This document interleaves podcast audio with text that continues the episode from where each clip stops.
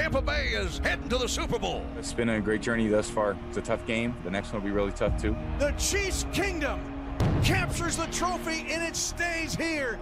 Yes!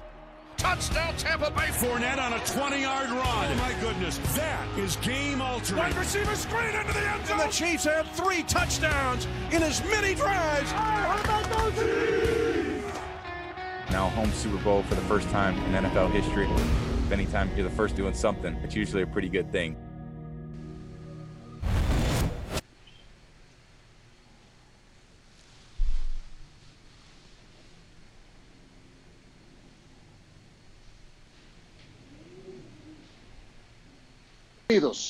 en este jueves.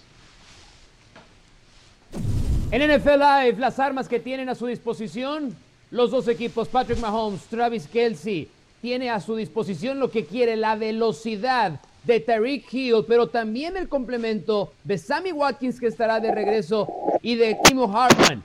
La posibilidad que le da y cómo se abre el juego cuando estos jugadores están sanos para Patrick Mahomes, probablemente el mejor roster, pero también en el ataque terrestre, en donde tiene también de regreso a Clyde Edwards Hilaire, el novato que ha sido sensación, y probablemente, o mejor dicho, seguramente, el regreso de Le'Veon Bell, que no ha sido muy utilizado por el esquema de Andy Reid, pero para el Super Bowl puede ser la sorpresa. Ciro. Muchas gracias, Mauricio. Aquí estamos con las armas que tiene Tom Brady para el 2020.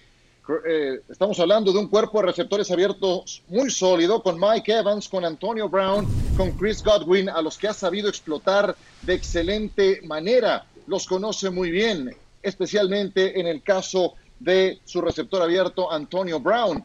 Rob Gronkowski, Cameron Braid, los, los, alas cerradas. Gronkowski ha muy apagado a lo largo de esta postemporada, pero en campaña regular tuvo siete recepciones de anotación. Y también dentro de sus armas, Leonard Fournette, que en ausencia de Ronald Jones, cuando no ha estado al 100% en la recta final de la campaña y en la postemporada, Fournette ha dado un paso adelante y ha jugado como lo que se espera que sea un corredor de bola titular. Armas escondidas, pues eh, no son tan mencionados, no son tan aplaudidos, pero por supuesto que para que funcionen los jugadores que acabamos de mencionar, necesitas una línea ofensiva sólida.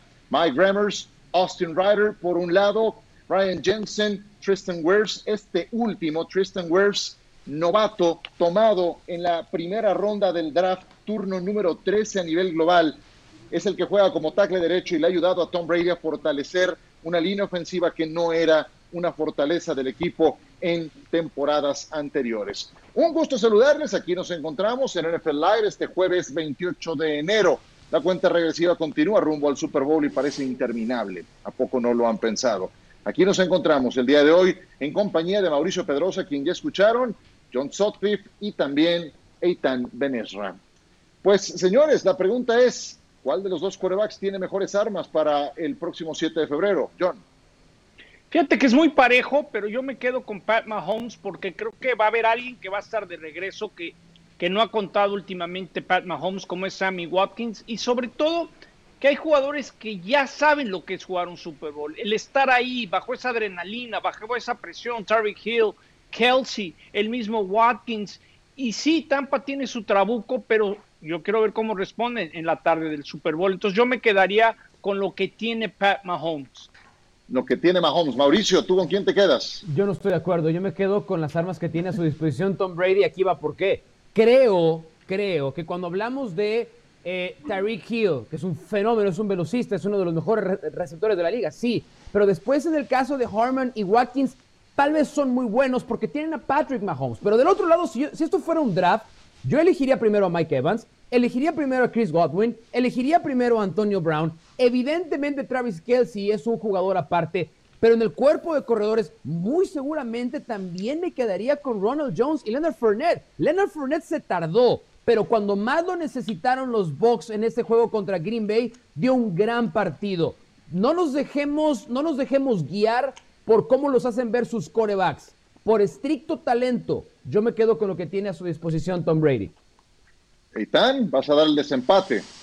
Yo voy con los campeones de la conferencia nacional. Para mí es eh, más profundo lo que tiene Tampa Bay y ojo, creo que una gran diferencia es la línea ofensiva. La de Tampa es muy buena, lo de Ali Marpet es eh, muy destacado. Lo de Wirfs que ya mencionaba, Ciro, es un novato que jugó como los mejores. Y del otro lado, creo que la ausencia de Eric Fisher no juega bien para Kansas City. Es perder al hombre más importante de la línea ofensiva. Ya habían perdido desde la semana 6 al tackle derecho titular, a Schwartz. Entonces, yo creo que lo de Tampa es especial porque tiene una profundidad interesante. Si pensamos en alas cerradas, lo de Kelsey es brillantísimo, probablemente el mejor de la liga, dependiendo de lo que uno eh, opine de, de otros alas cerradas, pero puedes cubrir a Gronk y está también eh, Cameron Braid.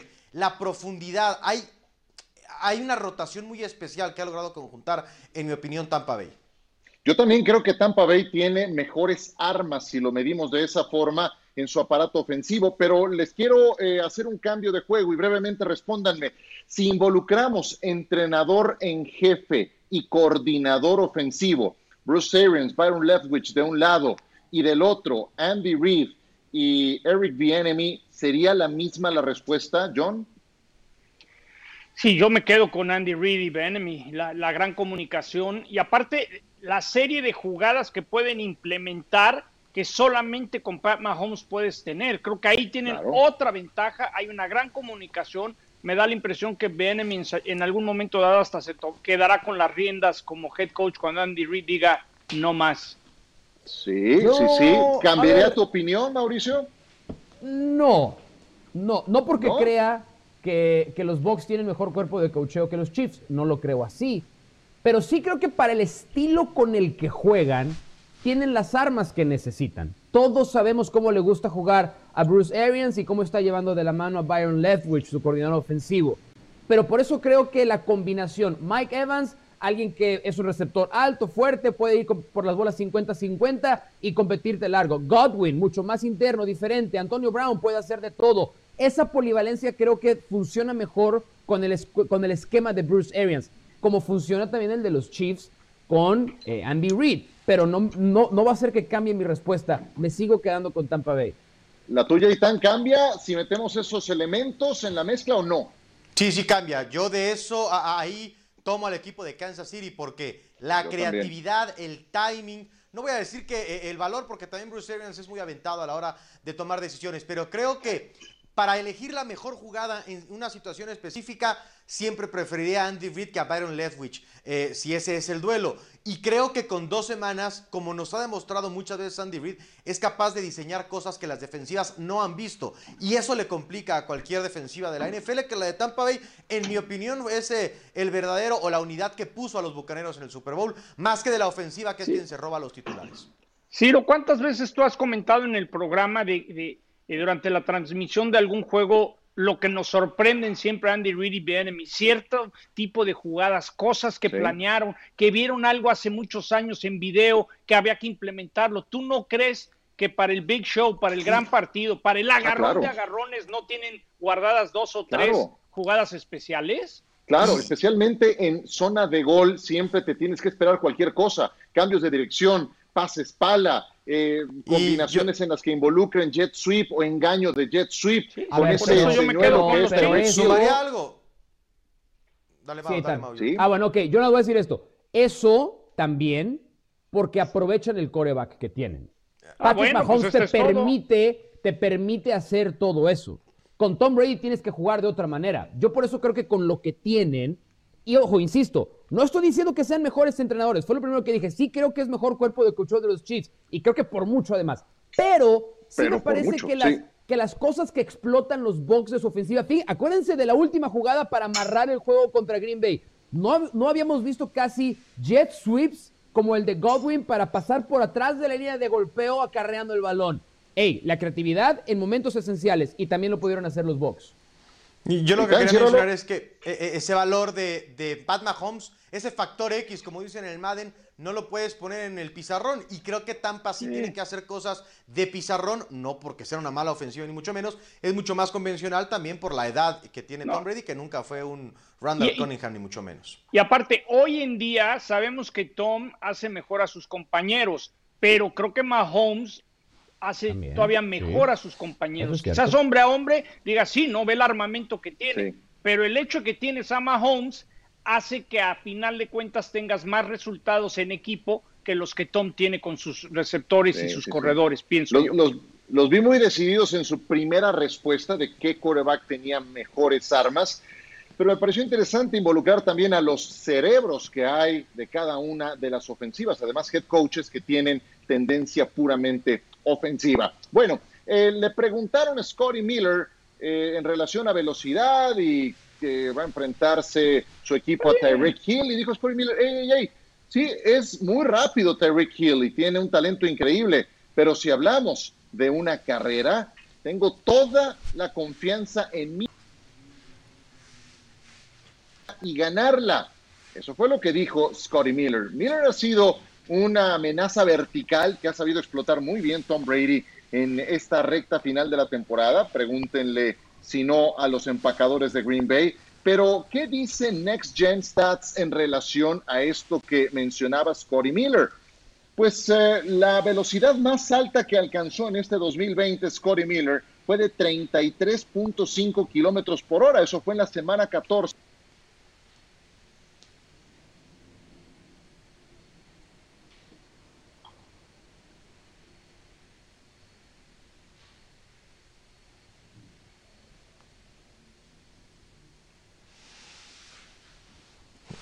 Tyreek Hill, Tyreek Hill, cuando ya habíamos Sí, visto la velocidad chita es de chita. Scotty Miller, Tyreek Hill, 35.3 kilómetros por hora en el partido contra los Dolphins. Y, y, y sí son mediciones, John, que está bien. Una cosa es que tan rápido seas, pero también es que también corres tus rutas. ¿Cuánta separación encuentras con los defensivos? Exacto. Sí, a ver, está bien que Scotty Miller se tenga confianza, anotó un touchdown clave en Lambeau Field al medio tiempo, él cuida lo suyo, pero ya viendo las estadísticas, no hay nadie hoy en día que sepa aprovechar más su velocidad como receptor que Tyreek Hill de los Kansas City Chiefs. Me da, me da la impresión que cuando los comparamos a los dos, Aitán, eh, no nada más podemos juzgarlos por el número de recepciones o el número de veces que los busca su mariscal de campo, sino lo, lo determinante que es en momentos bien específicos cuando son buscados. Y ahí Tariq Hill marca la diferencia. No, y además el rol que cumple uno y otro en cada una de sus ofensivas no tiene nada que ver. Probablemente Tyreek Hill es la segunda opción cuando mucho de la jugada de los Kansas City Chiefs y Miller pues eh, con Brown, con Evans, con Gronk, con Godwin, probablemente es el que enfrenta al esquinero menos sólido de las defensivas rivales. Vámonos a la primera pausa. Noticias importantes desde esta mañana que tienen que ver con el futuro de Deshaun Watson. Lo que todos presumíamos puede ser real. Regresamos con mucho más. NFL Live apenas estamos comenzando. Siga con nosotros y hablaremos de dónde va Deshaun Watson.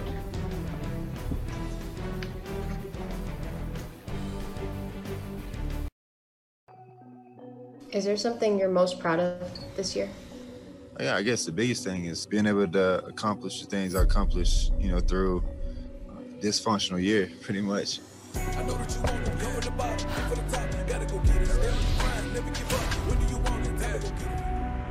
sorry.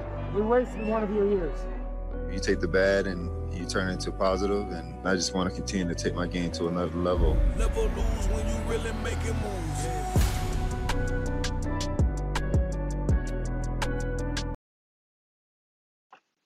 Deshaun Watson, por supuesto que es noticia, porque no es normal que un coreback de su edad, 25 años, y de su nivel pueda llegar a estar disponible en una temporada baja. Pues eso va a ocurrir. Vamos a irles llevando conforme se dieron los acontecimientos en las últimas horas, porque ayer por la noche se dio a conocer que los Houston Texans tenían nuevo entrenador, que habían llegado a un acuerdo con David Cooley.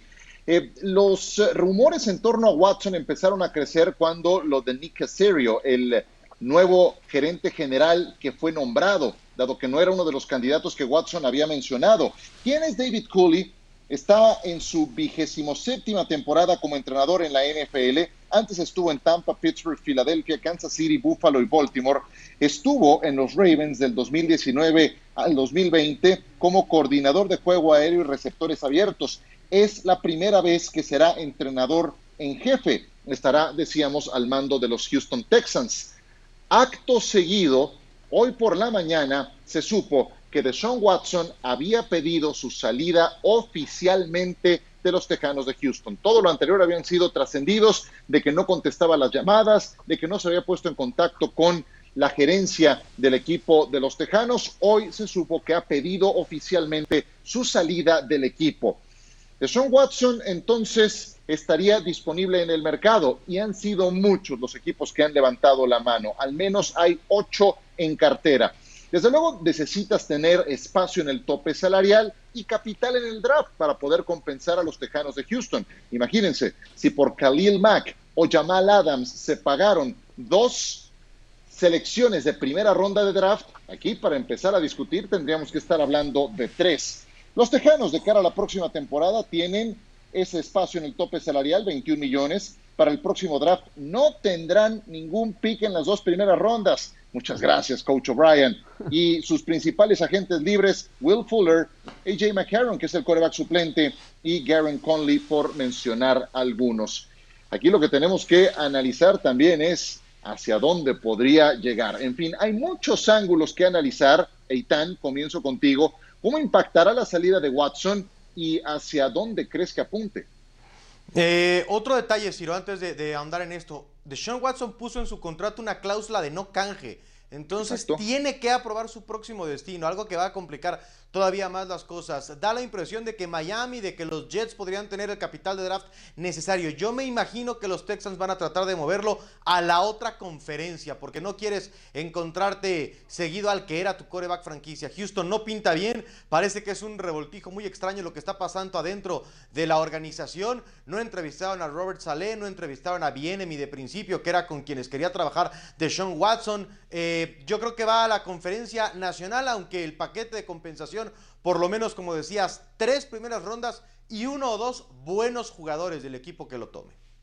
Sí, no es normal tener un coreback de su nivel disponible a estas alturas de su carrera. Eh, ¿Qué opinas, John?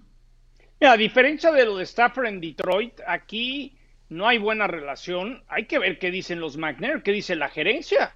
Porque también pueden decir, ¿sabes qué? No te vamos a cambiar y te tienes que presentar. Son 50 mil dólares de multa diarios. No estés en los entrenamientos. 620 mil por juego de pretemporada que te pierdas.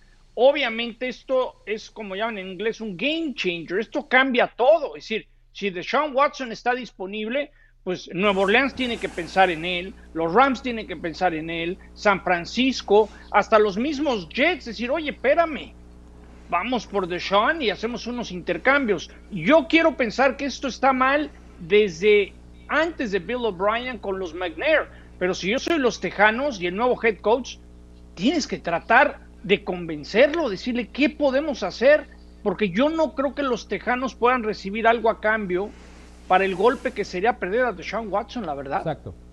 Eh, a mí no me gusta. Yo voy a contestar tu pregunta, Ciro, y el impacto sería extremadamente negativo. Cuando, cuando alguien se casa, hay una frase muy importante que dice en la salud y en la enfermedad, ¿no? Deshaun Watson cuando firmó su Sí. contrato con los Texans, él conocía a la organización. Cuando firmó su extensión de contrato, no era una organización modelo, no habían tomado las mejores decisiones y aún así, él decidió firmar su contrato. Y ahora quiere abandonar el barco nada más porque sí. Los Texans no lo deberían de cambiar. Hay un Estoy de acuerdo. contrato que debe de cumplirse. Y si hoy, en la enfermedad, a Deshaun Watson no le, está, no le gusta cómo son las cosas y se quiere ir, ¿qué precedente está sentando? A mí me parece que aquí viene un punto bien importante de quiebre para la liga, porque esto no es la NBA. En la NBA los jugadores le hacen manita de puerco a los dueños y se van a donde quieren y forman super equipos. En la NFL los dueños son mucho más poderosos. Y me extrañaría si los Texans ceden al chantaje de Deshaun Watson, que a mí no me gusta. Firmaste Estoy un de acuerdo, contrato, Ken. lo cumples. ¿Querías agregar algo, John? No, no, que yo estoy totalmente de acuerdo. Ok. Eh, tienes que decirle, espérame, brother, cumple lo que tienes y si no te voy a multar, mucho como le hacen los Seahawks, por más que sea de Sean Watson. Bueno, vamos a ver si dentro de los equipos que han levantado la mano están los Dallas Cowboys. Y para eso se lo preguntamos a Carlos Nava. Tapa, ¿cómo estás? ¿Dallas aparece en esa lista? ¿Se han manifestado? ¿Cómo estás? ¿Qué tal, Ciro? Qué gusto saludarlos. Obviamente el equipo no se ha manifestado porque está haciendo lo correcto y podría ser acusado de taunting. Pero es un hecho que la discusión comenzó ya hace un par de semanas, por lo menos en Dallas, y se agudizó durante las últimas horas. Eh, mucha gente, mucho analista y sobre todo mucho aficionado cree que los Dallas Cowboys deberían de empujar por traer a Deshaun Watson, dado que sus consecuencias en el tope salarial de lo que se espera en el 2021 serían mucho menores que las de tratar de firmar a múltiples años a Dak Prescott. Por un lado, por otro lado, hay que recordar, Deshaun Watson todavía va a jugar el 2021 en su último año de contrato de novato, lo que le daría quizá a los Cowboys la oportunidad de tratar de negociar o de traerse el contrato que ya tiene con los Texans, que también le afectaría menos, por lo menos en el corto plazo. Y finalmente se habla de que sus condiciones de jugador de fútbol son similares y quizá mejores que las de Dak Prescott. ¿A qué te refieres? A un jugador No, que se para quizá. para pasar y Son que por otro lado usa las, Mucho las piernas para tratar de correr cuando lo necesita, no como una prioridad. Y al final del día, de su eh, espíritu ganador, este muchacho fue campeón nacional colegial y ha llevado Sí. a Houston, salvo la temporada pasada, a otros niveles. Sí, sí, sí, creo que es mucho mejor que Prescott. Bueno, eso ya se prestaría para la discusión.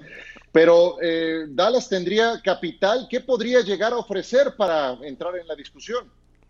Hay varios panoramas. El primero es obviamente ofrecer dos primeras eh, rondas, incluyendo la de este año, que es una décima global. Houston no tiene primera ronda. Los Cowboys este año tienen dos en segunda y dos en tercera. Además de que obviamente tendrían que ofrecer una primera ronda del 2022, por lo menos, y tratar de acompañar todo el paquete con un jugador de impacto inmediato. ¿Qué le hace falta desde que se fue de Andre Hopkins a Watson?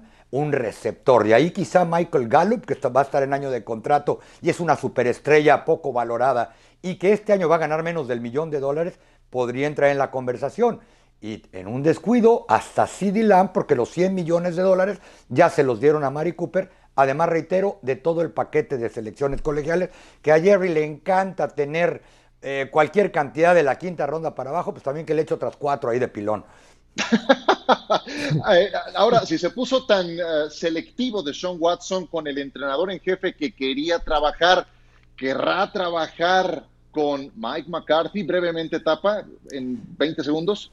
Es muy probable que sí, por el currículum que tiene. Será lo que sea, pero McCarthy trabajó con Brett Favre, trabajó también con Aaron Rodgers y vimos cómo comenzó esta temporada Dak Prescott en el plano personal e individual. Perfecto, mi querido Tapa, no te vayas, regresaremos contigo un poco más adelante. Por lo pronto, vamos a presentarles un top 10 de lo que es Deshaun Watson y ustedes me dirán qué tan bueno es. A mí me parece un fenómeno. No es normal que un jugador de este nivel esté disponible. Comenzamos con este top 10. Venga, John. Pase a Will Fuller contra los Titanes, un bombazo de 56 yardas de Watson para Fuller. Eso nos habla del brazo, el cañón que tiene de Sean Watson. Por algo lo quieren tantos equipos si se quiere ir. Venga, Mau. Número 9. Advanced Smith contra Filadelfia en el 2018. Miren la colocación del pase. Watson es un arma peligrosísima. De acuerdo. Tanto con sus piernas, pero esta colocación del pase es fantástico. Kenny Stills, otro velocista que se veía beneficiado de este tremendo pase contra los Santos de Nueva Orleans. Fue la semana 1, me acuerdo muy bien, un Monday Night Football Monday de la temporada 2019 que tuvo un cierre dramático. Número 7, venga John, échale. Fumble y primera oportunidad contra los Falcons esta misma temporada. En el mejor partido en cuanto a estadísticas en su carrera, Watson pierde el balón, lo recupera y escapa a la Chancay, el primer y 10. ¿A la qué? ¿Perdón? Chancay, Mago Kai, Frank. Chen Kai, que Ese es el que fue una fiesta de ESPN de fin de año, ¿no? El Mago Número Frank. 6, número 6. Sí. el brazo. Bueno, primero antes del brazo, la capacidad para escapar de la presión. Se sacude a un defensivo y después apenas planta los pies para encontrar a Whistler.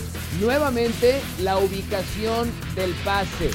Adelante del secundario, sin mucho tiempo para plantar los pies. Buen brazo de Sean Watson encontrando la zona de anotación. Esta fue fantástica contra los Patriotas. ¿Dónde quedó el balón? ¿Para la izquierda? No, para la derecha. Y termina como una especie de optativa con un clavado fantástico de Deshaun Watson, que eso es lo que tiene. También ha recibido muchos golpes en su carrera, Ciro, ¿eh? Claro, sí, sí, sí, pero porque ha tenido líneas ofensivas miserables que no le ha procurado el equipo de los Texans. Número 4, John. Conecta con Miller para touchdown contra los Seahawks. Watson evita la presión con un stiff arm y conecta con Lamar Miller para la anotación. Eso también te habla de la fortaleza que tiene y se puede defender como si fuera corredor.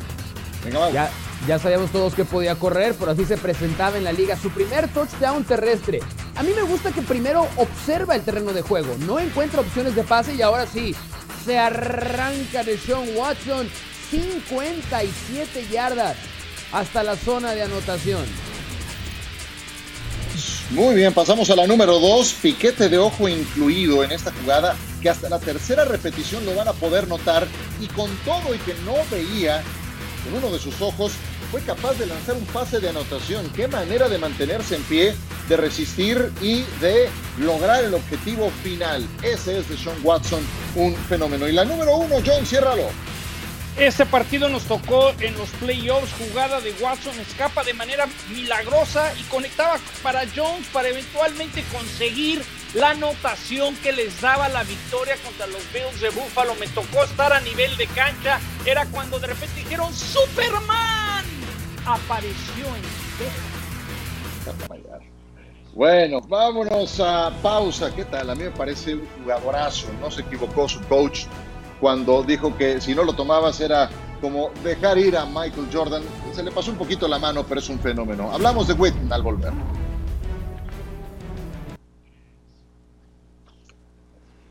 Por segunda ocasión, Jason Witten anunció su retiro, esta vez de manera definitiva.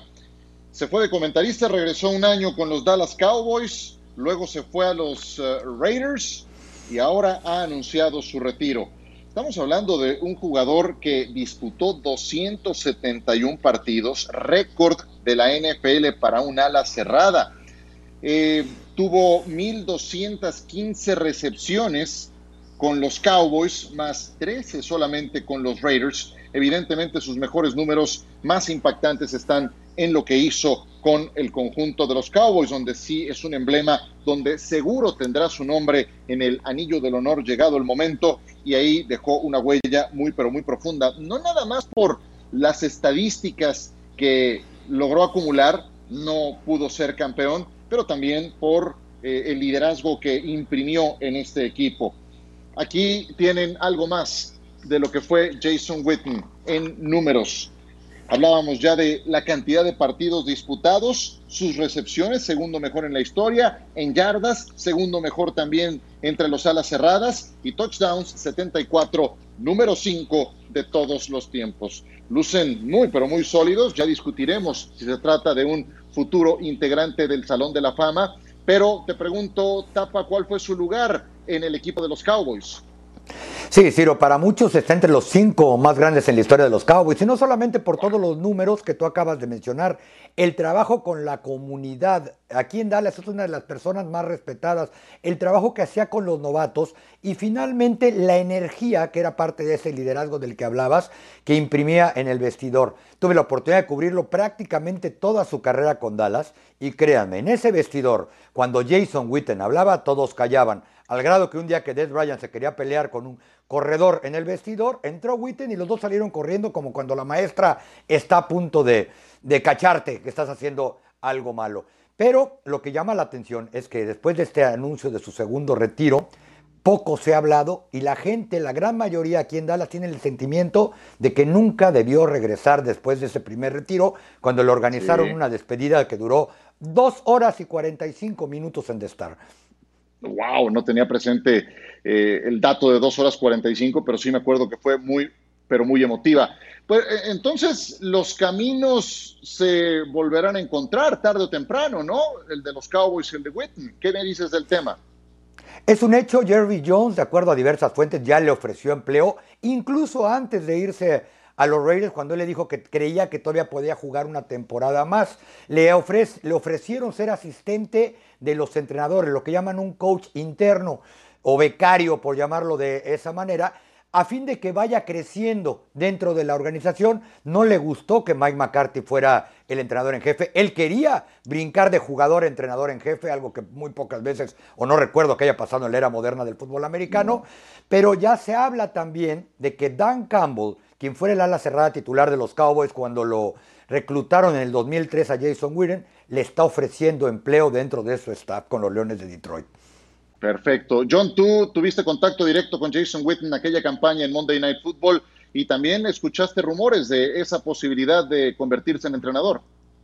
Sí, fíjense que hace tres navidades en San Francisco, nuestro último Monday Night, que organicé la piñata, que por cierto, con una mano le estaba destrozando, le dije, a ver, take it easy, brother, tú no le puedes pegar a la piñata porque con un trancazo te la echas. Y hizo su berrinche que quería pegar piñata, le dije que no. En ese momento me, mostró, por ejemplo, mensajes de Dak, de sí, que era cuando querían que saliera como comentarista para regresar. Y siempre tuve la, la, información que yo tenía que él contaba en corto, era que o Romo o él serían un proyecto para los Jones para llegar a ser head coach de los Cowboys, Tapa. Entonces yo pensaría que aunque no quiera McCarthy, lo van a meter con la idea de que algún día sea el head coach de los Cowboys, o ese fue el sentir que me dio eh, Jason Witten hace tres años. Sí, yo, el que no quería trabajar con McCarthy era precisamente Witten, porque McCarthy en realidad tiene poca voz y voto en quién trabaja alrededor de ese staff, y sino que le pregunten a Mike Nolan. Y sí, no es de, para nadie sorpresa, eh, pero lejos. Yo creo que sí, peor que con Jason Garrett en cuanto al staff pero es un hecho que hoy tiene un ofrecimiento para trabajar en el staff de los Cowboys a fin de irlo desarrollando ahí como entrenador y tiene otro de Dan Campbell, su mentor por llamarlo de esa manera, cuando llegó como ala cerrada a la NFL. Dan Campbell, y no, no, no puedo olvidar su brillante conferencia de prensa en la presentación con Detroit. Muchas gracias, Tapa, un abrazo. Abrazo, muchachos. Gracias a Carlos Nava, siempre el más enterado de lo que pasa con los Dallas Cowboys. Y la pregunta que ahora les hago, Jason Witten es un futuro integrante del Salón de la Fama, Mauricio, yo no tengo duda al respecto, ¿eh?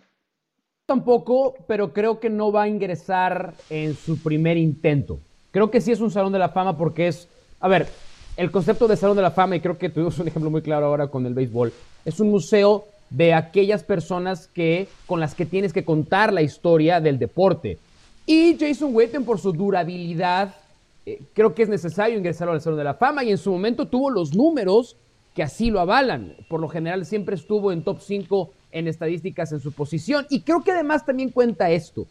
Jason Witten, ganador también del premio Walter Payton, aquellos que hacen eh, cosas fuera del terreno de juego que también valen la pena. Esos detalles creo que también Ciro lo van a ingresar en el Salón de la Fama. Insisto, no sé si en el primer intento. Eh, Eitan, ¿tú qué dices? Yo sí le daría mi voto. Yo también creo que debe estar en el Salón de la Fama. Espero que esté en el Salón de la Fama porque además es uno de esos ejemplos que uno sí podría decirle a un niño y, decir, sé como él y vas a estar bien. Creo que nunca en problemas, un ejemplo a seguir. Me parece que, que debe estar en Canton y que es uno de los jugadores más importantes en la historia de una franquicia muy importante. Qué lástima que colectivamente nunca pudo festejar un campeonato con los Cowboys. Cierto, cierto. Y ya vamos viendo dentro de cinco años los que se están retirando ahora, Rivers, Whitney, mm. Breeze, ¿cuántos de ellos lo logran? Breve, John. Nomás diría, acuérdense que hay un tema humano, tu relación con la prensa es fundamental y yo creo que podría ser hasta en el primer año de que sea elegible. ¿eh?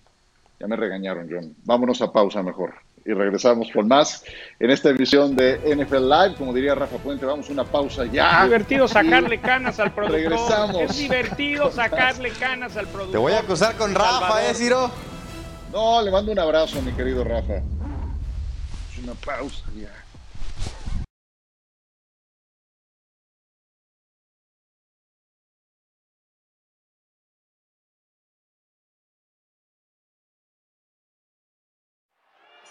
How it should be. You know, the two best teams in the conference should be getting together and uh, seeing how it all goes down. Brady has all kinds of time. Throws toward the end zone. It is a caught ball. Touchdown, Mike Evans. Leonard Fournette on a 20-yard run. Oh my goodness, that is game-altering. Touchdown, and the Packers fall back into the NFC Championship game. and the Packers just won't go away. It's do or die right now. And a late flag is thrown on the play. Tampa Bay is heading to the Super Bowl.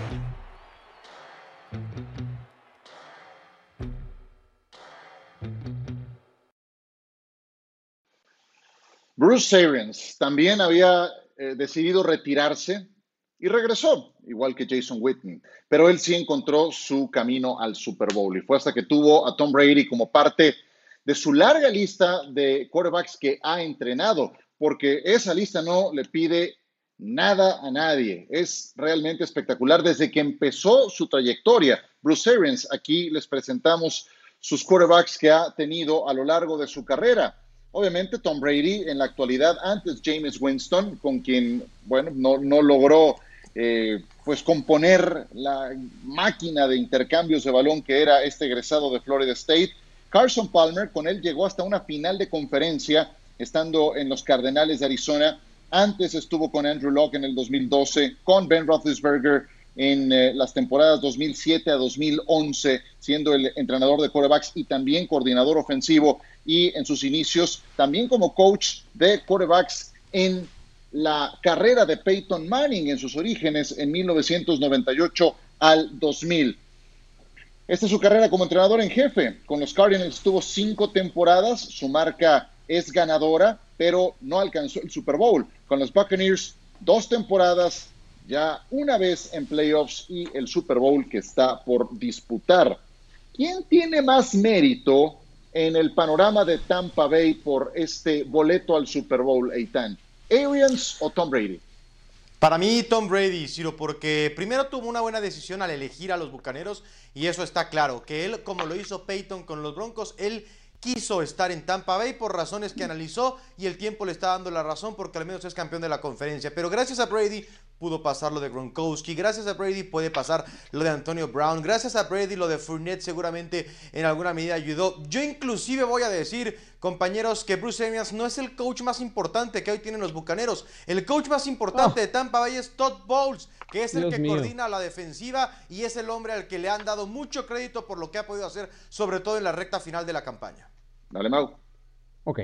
Salvando la falta de respeto enorme en la que acaba de caer Eitan Benerra sobre eh, el verdad, entrenador en jefe que llega a un Super Bowl, quiero No decirles, vez, ¿eh? quiero decirles los números de Tom Brady en sus últimos tres partidos. Porcentaje de pases completos. ¿eh? En la NFL el día de hoy tienes que completar el 65% de tus pases. Tom Brady, 55, 54, 55% de pases completos. ¿Qué es que un coreback acarrea al equipo? Yo imagino que lanzar más de 30 veces en un juego, ¿no? Completar 30. Tom Brady solamente lo pudo hacer tres veces en la temporada. Tres veces. Tres veces pasó de 30 pases completos y me están diciendo que nada más por él. Claramente la cara de la franquicia cambió y sí atrae a agentes libres y jugadores de peso al, al equipo.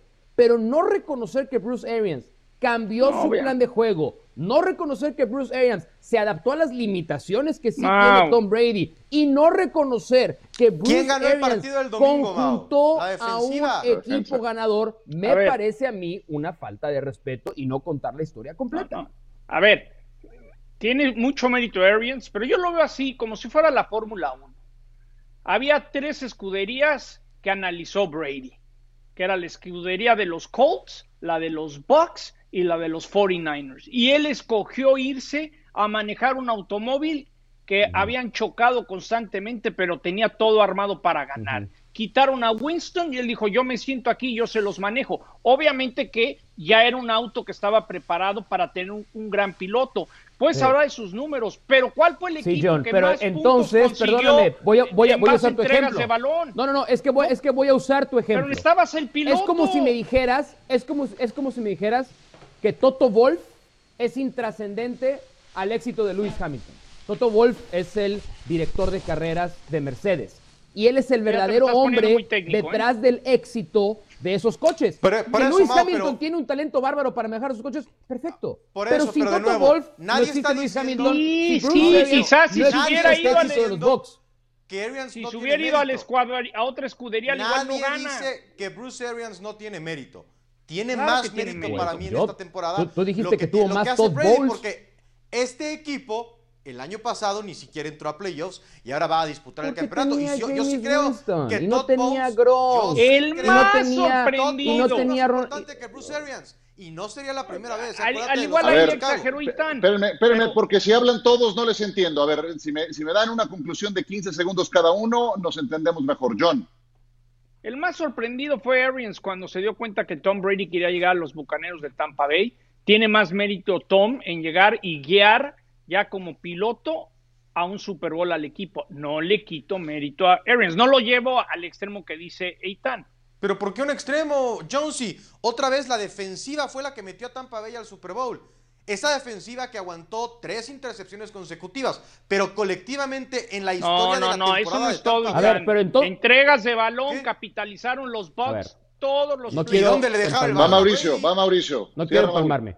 Si Eitan dice que la defensiva metió a los Bucks al Super Bowl, entonces Tom Brady no puede ser más importante que Bruce Arians. En la historia de la No temporada, puede. ¿sí? No puede. Sí, claro que sí. Eh, y y- Porque y para mí es tan sencillo como gracias esto. a Brady, Tom- Para mí es tan sencillo Brady, como regresa esto. Gronkowski, regresa Antonio Brown, puedes A ver, a Fournette. Tom claro Brady- que Brady provoca que eso suceda. Y Brady, Brady- jugó muy bien. Brady jugó muy bien. La final de la conferencia nacional tuvo una primera mitad brillante y una segunda mitad patética. Pésima. Eh, Sí, Tom Brady sí hace yo- mejor a sus compañeros, incluido a Bruce Claro. Arians. Pero sin Bruce Arians no existe este éxito de Tom Brady. Claro, es que, es que, 50-50, no, es que ya, lo tenemos que entender. antes. Ahora quisiera decir lo que yo pienso. Yo creo que es que lo tenemos que entender siempre como una parte colectiva. El fútbol americano es el deporte colectivo por excelencia, pero sí creo que con Tom Brady, además de que atrajo a algunos jugadores eh, que ya mencionaron ustedes, también eh, el equipo ganó en orden. Este conjunto era anárquico, muy errático, eh, donde se normalizó tener tres, cuatro intercambios de balón. Hubo mucho más cuidado por el balón. Y sí creo que eso lo ganaron con. Tom Brady. No exactamente los castigos. Y eso sí lo ganan con Tom Brady. Obviamente siempre tiene que haber un complemento. Yo sí le concedo un poco más de mérito a Tom Brady en, en toda esta historia, pero obviamente todos ponen de su parte lo que dices en los playoffs. No han sido grandes playoffs para Tom Brady en ese sentido. El último partido lanzó tres intercepciones en la segunda mitad. Estuvo bueno, ¿eh? No pensé que este tema fuera a dar para tanto eh, y me gustaron sus posturas en esta argumentación.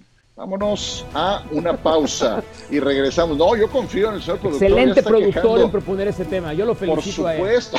Nuestro Bruce Arians. Ah, a mí el productor me ha regañado mucho y yo no, yo no. A mí también, porque me fallaron los cables. Ya, ya. De vuelta con ustedes y ahora les presentamos algunas de las historias a seguir para esta confrontación que falta en el Super Bowl número 55. Por primera vez un equipo estará jugando en casa. Ocurrió hasta esta ocasión con los Bucaneros de Tampa Bay. Público limitado, pero más estarán siguiendo a su equipo, evidentemente por la presencia de los Bucaneros de Tampa Bay. Arriba de 22 mil espectadores, 7 mil de ellos serán trabajadores de la salud. Es un duelo inédito, además, el de Chiefs contra Buccaneers en este tipo de partidos. Los Buccaneers están apenas en su segundo Super Bowl. El primero fue el 37 y enfrentaron a los Oakland Raiders. Y Brady estará regresando al Super Bowl, pero con otro equipo. Los nueve anteriores fueron con los Bucaneros de Tampa Bay y este, el décimo, ahora con el uniforme, con, los eh, New England Patriots y ahora con el uniforme de los Bucaneros de Tampa Bay. Bueno, de todas estas historias y alguna más que se les ocurra, ¿cuál te gustaría ver a ti, Mauricio? A mí me gustaría la narrativa de que Brady ganó un Super Bowl sin Bill Belichick. Esa fue la gran historia comenzando esta temporada, el divorcio y quién iba a ganar el divorcio. No nada más sabemos quién va a ganar el divorcio, pero la imagen de Tom Brady levantando el trofeo Vince Lombardi con otro uniforme que no sea el de los Patriots, creo que lo pondría en una dimensión que no sé cuánta gente hubiera esperado. Eso es lo que a mí me gustaría ver. Eitan, tu historia.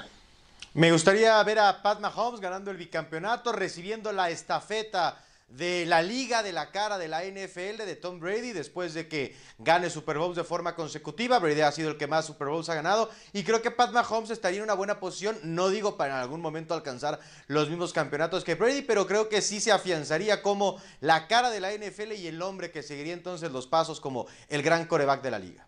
Oye, se la cuenta, Eitan, si ganara el próximo 7 de febrero, estaría logrando el 15% de lo que ha logrado Tom Brady a estas alturas. Y todavía no se retira Brady. John. A mí me gustaría un último touchdown de number 12 a Gronk, Yo Soy Fiesta, que esa fuera la mancuerna que termine el touchdown. Y me encantaría tener la oportunidad de preguntarle a Tom eh, el hecho de que ha sido una pandemia que ha afectado a tu papá, que ha sido un, un año bien difícil. Descríbeme, Tom, lo que es ganar este Super Bowl y dedicárselo a tu padre. Porque creo que Tom Brady, cuando le tocan el tema de su papá, vemos el lado humano que a veces ha tratado de ocultar. Efectivamente, a mí me encantaría la historia de Andy Reid, porque creo que estuvo oculto en el radar a la sombra de Bill Belichick, un tipo que tiene más de 20 años de carrera como entrenador en jefe, que llegó al Super Bowl con Filadelfia y lo perdió, que llegó al Super Bowl con Kansas City y lo ganó, pero sus números son arrolladores. Quinto con más triunfos en la historia de los entrenadores en jefe, cuarto con más victorias en postemporada. Un segundo anillo lo estaría ubicando al nivel de los mejores. Este señor es material de Salón de la Fama, de Canton, Ohio, Andy Reid, ese gran entrenador que encabeza a los Kansas City Chiefs. La invitación a que siga el Super Bowl 55 por la pantalla de ESPN. Quédese en casa, no haga reuniones. Quédese en casa, quédese con ESPN. Aquí le tenemos nosotros. un espectacular, claro, un espectacular eh, programa previo, la cobertura que eh, ya es costumbre. Y recuerden, no es tiempo de hacer reuniones. Yo sé que es padrísimo Sí, sí. y que se hizo una costumbre, pero no son tiempos para reunirse. No es conveniente. Vámonos a una pausa, pero antes les invitamos a que no se pierdan el último capítulo de esta historia, de esta serie que ha sido la NFL en temporada de pandemia. Hoy se supo que Tampa Bay va a jugar con su uniforme blanco, Kansas City lo hará con el uniforme rojo. De los últimos 16 Super Bowls disputados, 13 fueron ganados por los equipos que vistieron con su jersey de color blanco. Así es de que si creen en las eh, supersticiones, ahí les dejé una. Ya nos vamos, John. Solamente decir que el señor Rooney mandó un mensaje muy claro, el patrón de los Steelers, Big Ben, de a 40 millones de dólares el próximo año va a estar difícil que nos pongamos de acuerdo. Mauricio. Eh, y ya dijo Big Ben que sí va a sentarse a negociar. Por cierto, los Steelers ganaron te en vale. ese estadio el Super Bowl 43 jugando de blanco. Muy- Con Bruce Arians en el staff de cocheo. Exactamente. Gracias, Eitan. Gracias. Pendientes al Senior Bowl, los jóvenes prospectos se están juntando para jugar en Alabama. Hasta mañana. Que la pasen muy bien. Cuídense.